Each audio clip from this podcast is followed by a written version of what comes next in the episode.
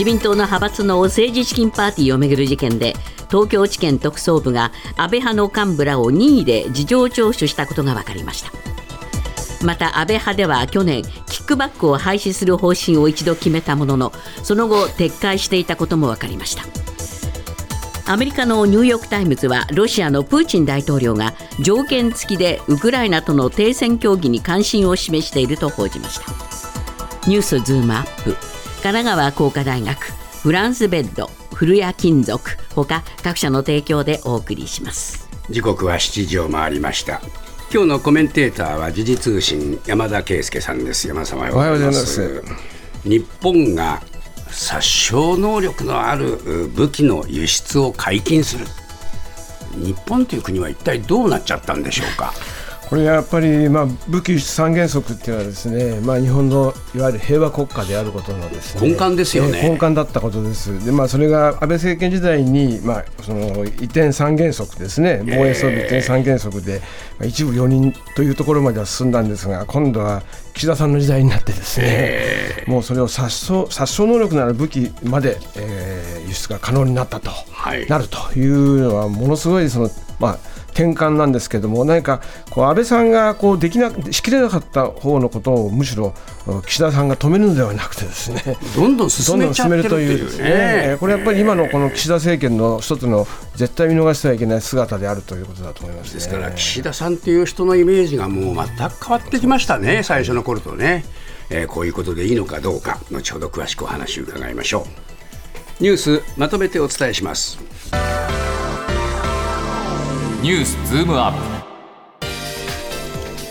自民党派閥の政治資金パーティーをめぐる事件で東京地検特捜部が安倍派の松野前官房長官高木前自民党国対委員長ら派閥幹部から任意で事情聴取したことが分かったと今朝の読売新聞と朝日新聞が報じました。内閣や政権与党で要職を務めた要職を務めた政治家が任意であっても捜査機関の聴取を受けるのは異例です。ニュースズームアップ。安倍派幹部についにメスどこまで迫れるか。今日のコメンテーター時事通信山田圭介さんです。えーまあ、任意の事情聴取という形で、えー、数人の幹部が、えー、聴取を受けたわけですが、山田さん、これはどうなんですか、そのまあ、異例と言いますが、えー、そんなにきついものではないんですか？ええあの任意でもですね、まあ、時間が長かったりですね、何回も何回も同じことを聞きながらですね、その対応の変化を見ていくっていう手法もありますから、本当に単に話を聞くだけの場合とですね、えー、それから完全に立件を視野に入れた入り口の場合、入り口というかですね、えー、その捜査の一過程である場合があるんですけれども、今回どっちです？私は今回はですね、やっぱりその、政治家のその立件がないまま、この事件が終わるわけにはもういかないというところまで、ある意味で、まあ、あ検察は退路を断ったような動きになってますから、はあ、私は誰かをやはり、まあ、あ後半、まあ、起訴ですね、しかもいわゆる略式起訴で終わるような話ではなくて、本当に正式起訴することを今、最大のまあ目標に置いているとは思うんですが、今おっしゃった全員がその対象かどうかということは、まずこれはまだわからないし、これあの、国会が1月の月,、まあ、月末、下旬に始まりますとすれば、あともう残された時間は1か月しかないわけですね。で今のこのところの動きを見ていると、やはりその日程を視野に入れながら、事情聴取をしていますので、やはりこの今、名前が挙がっている人たち、特にその安倍さん、松野さんとかですね、官房長官だった松野さん、高木さん、世耕さんといったところは、やはりかなりこの事情聴取としては対象として重視されているのかなと思うんですが、で今回、その塩谷さんですね、座長という立場の塩谷さんも呼んだと。でまあ、座長というのは、まああの実質的には、まあえー、この事務総長が仕切るんだけれども、まあ、会長に次ぐナンバー2という位置づけもありますので、はい、まあ、この点でどこまで知っていたかということなんですが、私、やっぱりその塩谷さんに関しては、最初、もう1か月ほど前ですけども、えキックバックはあったかということに対してですね、あったことはあったと思うと、言った5時間後にですね、事実確認をしているわけではないので、一切撤回したいと言いましたですね。ですね。でこの経緯というのは、要するに、このどこまで関わったかはともかくとして、塩谷さんはこの組織性、組織的なこの裏金作りの疑いのあるこの案件に、事件に関してですね、全容か、あるいは一部でもかなり知っているということをこの時伺わせるわけですよね。そうでしたよね。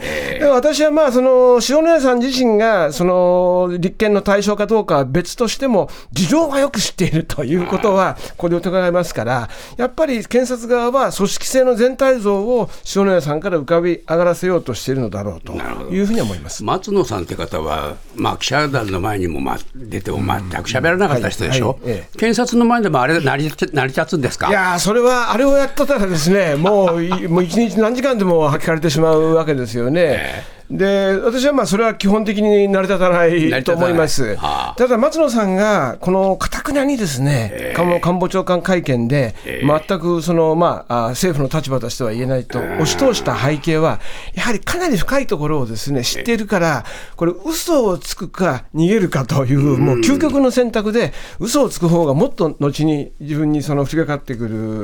まあ、あのマイナスが大きいというところで、逃げた。まあ逃げたと。ということは逆に言えば真実を非常によく知っているし、検察でも逃げられます？いや、私はね、それはあの事実関係に関しては、やはり、えー正直にえー言わなくちゃいけないと思うんですが、問題はそれを受け取った検察が、それをもとにして、起訴状が書けるかどうかと、でこれはまた別のハードルなので、今、この出ている情報は、まあ、社会部が中心に出ているんですけれども、ですから、まあ、社会部の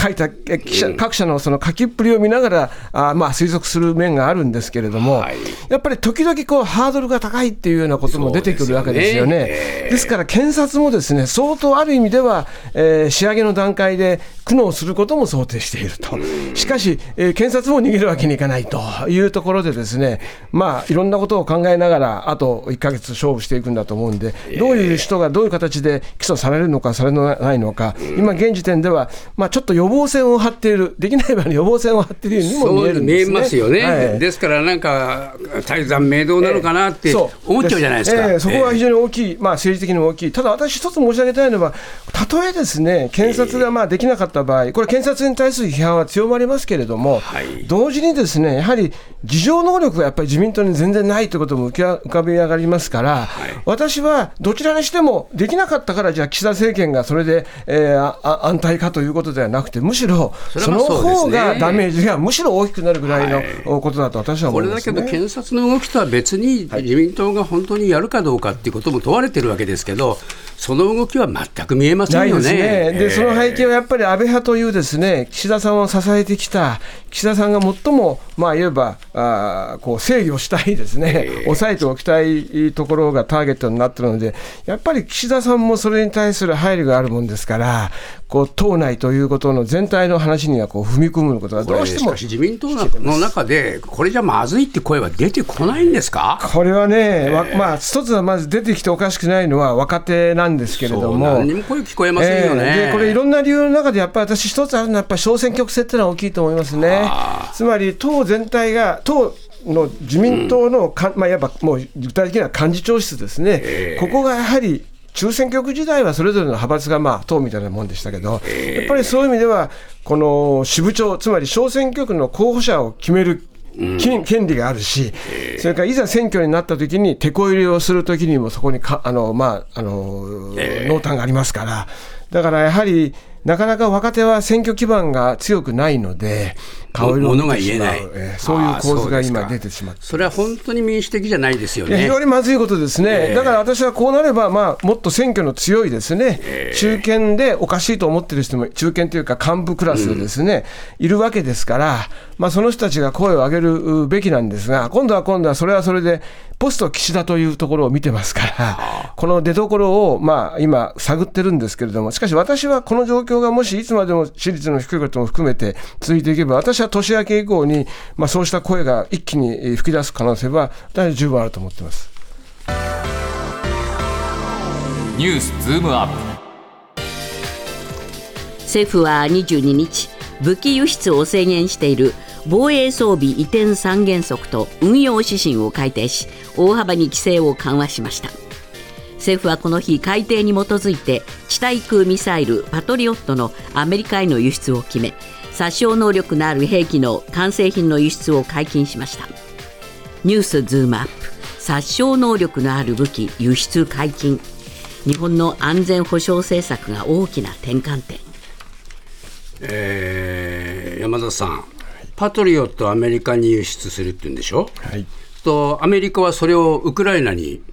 持っていくんですかね？これ、直接持っていくわけではなくて、ですねアメリカにある、まあ、今、備蓄され備蓄、アメリカが持っている兵器を、まあ、ウクライナに、えー、提供すると、そうするとアメリカ側のその備蓄が、まあ、なくなりますから、まあ、ある意味でそれを埋め合わせるというような役割になるんじゃないでしょうかね。ですから、間接的にやはりウクライナへの武器支援という形になると。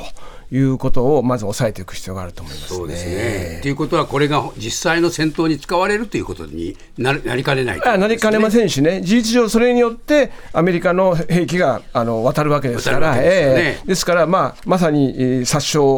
のための兵器が使えるようにすると、より使いやすくこれ、どこで決めました？これはですね、えー、これは閣議で。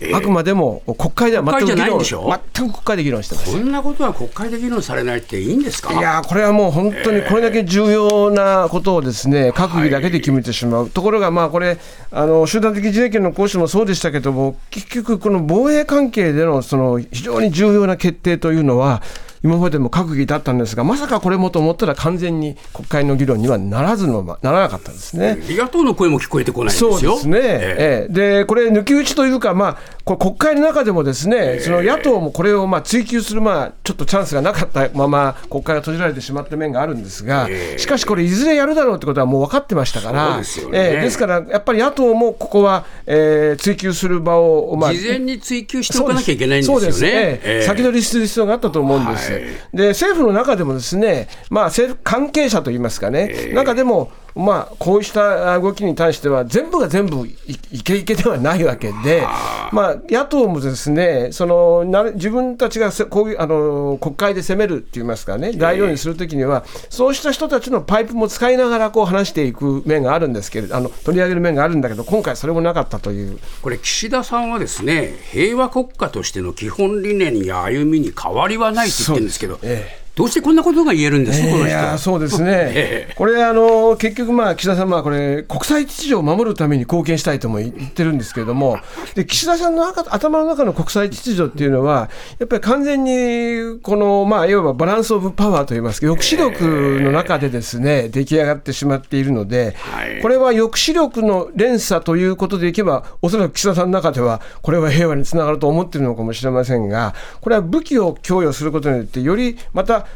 今のウクライナでしたら戦闘を拡大させるし、それから軍拡につながる話ですから、ですから、まあそういう意味で言うと、核抑止と言いながら、えー、核抑止をしつつ、軍拡とあの核を減らすと言っている、矛盾したことをまあ岸田さん言ってるわけですけれども、まあここに至っては非常にその、まあ、岸田さんの平和外交、一体何なんだったという、ですね、まあ、非常にそれが。まあ、あむき出しになったような感じします、ね、しかし、なんかみんな抽象的な話でね、えー、煙に巻いちゃいますけど、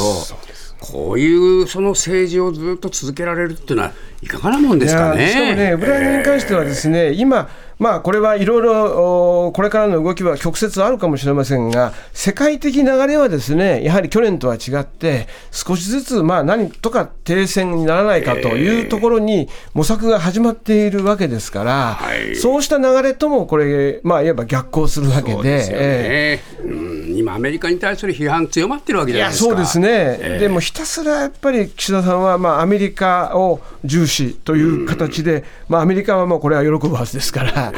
そうした形に今持っていこうとしている。ね。ね。本当に何か情けない姿だなというふうに見えます,、見えますよね。公明党役もブレーキ役どこ行ったというふうに本当にそうですね、アメリカのニューヨーク・タイムズは23日ロシアのプーチン大統領がウクライナとの停戦協議に関心を示していると報じました。現時点で支配するウクライナ領土を停戦後も維持することが前提だということです。ニュースズームアップ。プーチン大統領ウクライナ停戦協議に関心か。これ、ウクライナ停戦っていうと、まあ、聞こえはいいですが、えー実際は、えー。戦勝でしょ、そうです。ええ。勝つまあ、自分たちが勝つようにしてくれればやめてやるというぐらいの話なんですね。しょですから、まあ、この書き方を日本語の訳によると、何かこう、プーチン大統領がですね、えー本気にやめたがっているように見えてしまうわけですが。違うでしょ、これ。ええ。まあしまあ、そうです、まあ、これですから、あんまりこう過大評価しすぎるといけないのと、まあ、それからニューヨーク・タイムズも書き方はね、えーまあえー静かにそういうサインを送っているという、ね、書き方してますから、まあ、日本語に訳すと、ちょっとこれはあー関心を示しているという表現は、まあ、それはあの間違いではありませんけれども、日本語できるニュアンスでは、なんかこう、和平に進みそうな感じがしないでもない、あの受け取られてしまう感じはね、ちょっとあるんですよね。ええまあ、いつまで続けてるのかということが、ウクライナに対しても最近ね、ええ世論として出てきてます。はいとまあ、犠牲ばっかり増えて、えーあまり先が見えない戦いを続けるゼレンスキーさんに対する批判というのもあるわけですけれども。まあ、いずれにしても停戦ということは、ウクライナの譲歩ということが前,、前提ですよね。ええ。だから私、その国際社会全体、今までの流れから見ると、ですねなんだ、プーチン大統領、やっぱり自分が取るものを取ってやめようとしているように見えるんですが、はい。強いて言うと、やっぱり今おっしゃったように、ウクライナの国内で、今、大統領とですね軍の間で齟齬が出始めているので、私はこのメッセージが一番どこに向いてるかっていうと、はい。ウクライナのですね中のそうしたその溝にですね、何かこう、一つくさびを打ち込んでやろうというですね、そういう意味では私はこの言葉は非常にプーチン大統領の政治的表現としてはですね、おそらく狙いはそこだろうなというふうに思いますね。いつまでも続けると、ますます不利ですよっていうことですよね。それでまたえこのゼレンスキー大統領は戦おうとしてますけれども、はい。それにその疑問を持っている人とか、ゼレンスキー大統領のその今の戦略に対してはおかしいと思っている人は、まあ、あの足元に出てきているわけですから、い。そうした人たちから何か反乱が起きてくれないかとかですね、まあ、そうしたことも睨んでいるのかなと思う意味では、非常に巧みな情報戦の一つかなとも思います。